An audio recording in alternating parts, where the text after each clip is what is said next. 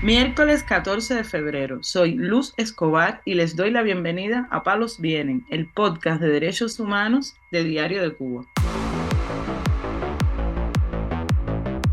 Noticias en Palos Vienen. El preso político José Daniel Ferrer García ya lleva casi un año sin derecho a llamadas telefónicas ni visitas familiares en la prisión de Mar Verde en Santiago de Cuba. Allí cumple una sentencia de cuatro años de cárcel desde que fue arrestado al calor de las protestas antigubernamentales de julio de 2021. Su esposa, la doctora Nelva Ortega Tamayo, contó a Martín Noticias que el 10 de febrero pasado les volvieron a negar otra visita familiar y alertó también sobre la situación crítica que vive su esposo. Explicó que allí ha sido víctima de maltratos y violencia física y psicológica. Su esposa iba a visitarlo con Daniel José, el hijo de cuatro años del matrimonio, y de su hijastra, Fátima Victoria, pero no se lo permitieron.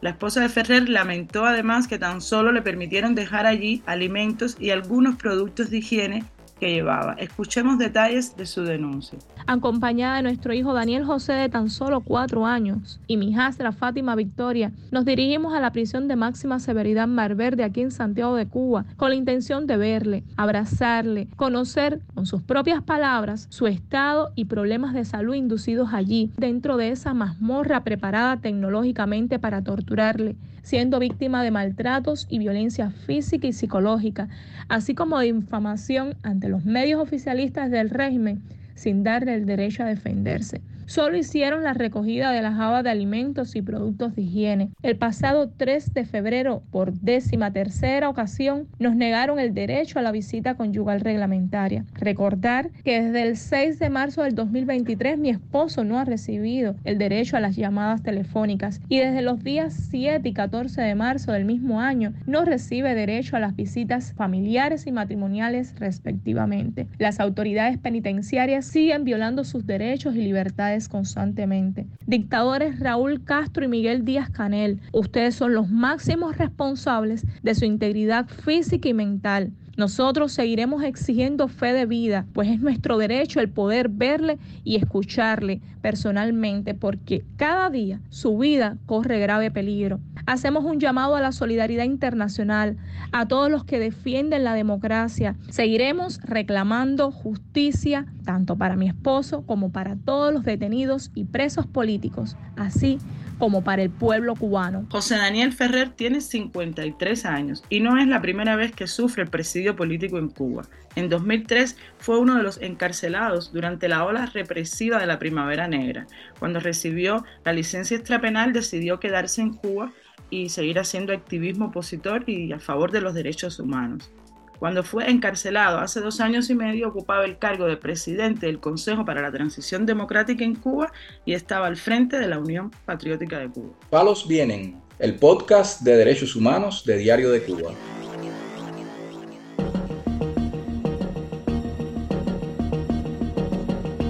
Diez meses después de la detención del rapero y activista Yasmani González Valdés el Tribunal Municipal de 10 de octubre en La Habana dejó concluso para sentencia el juicio en su contra, pidiendo seis años de privación de libertad por el delito de propaganda enemiga.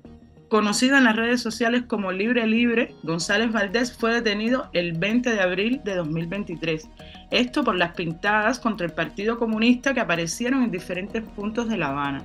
Según la esposa del preso político, Ilsa Ramos, el fiscal dijo que propaganda enemiga es un delito del Código Penal que está en vigor desde 2022 y que fue aprobado por más de un 79% de la población. Contó también que el fiscal quería ponerle agravantes como propaganda o incitación a las manifestaciones, pero explicó que la abogada lo defendió argumentando que Yasmani estaba siendo juzgado por unos carteles. La primera pintada no al PSC fue descubierta en los muros de la Facultad de Física de la Universidad de La Habana. La segunda en el Parque Aguirre y una tercera fue escrita en la entrada del estadio universitario en la calle Ronda. Esta fue hecha el mismo día de la detención de Yasmani en el número 7 de la calle Humboldt, en Centro Habana.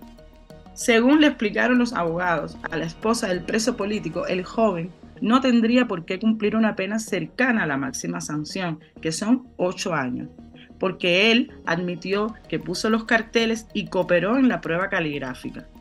Ilsa Ramos también dijo que ahora hay que esperar a que la sentencia se haga firme y que esto pudiera tardar hasta un mes. Denunció que, bueno, como todos los juicios que se celebran en Cuba por causas políticas, permitieron asistir únicamente a muy pocas personas. Precisó que solamente dejaron entrar a familiares cercanos, a sus padres y a ella. Noticias en Palos Vienen.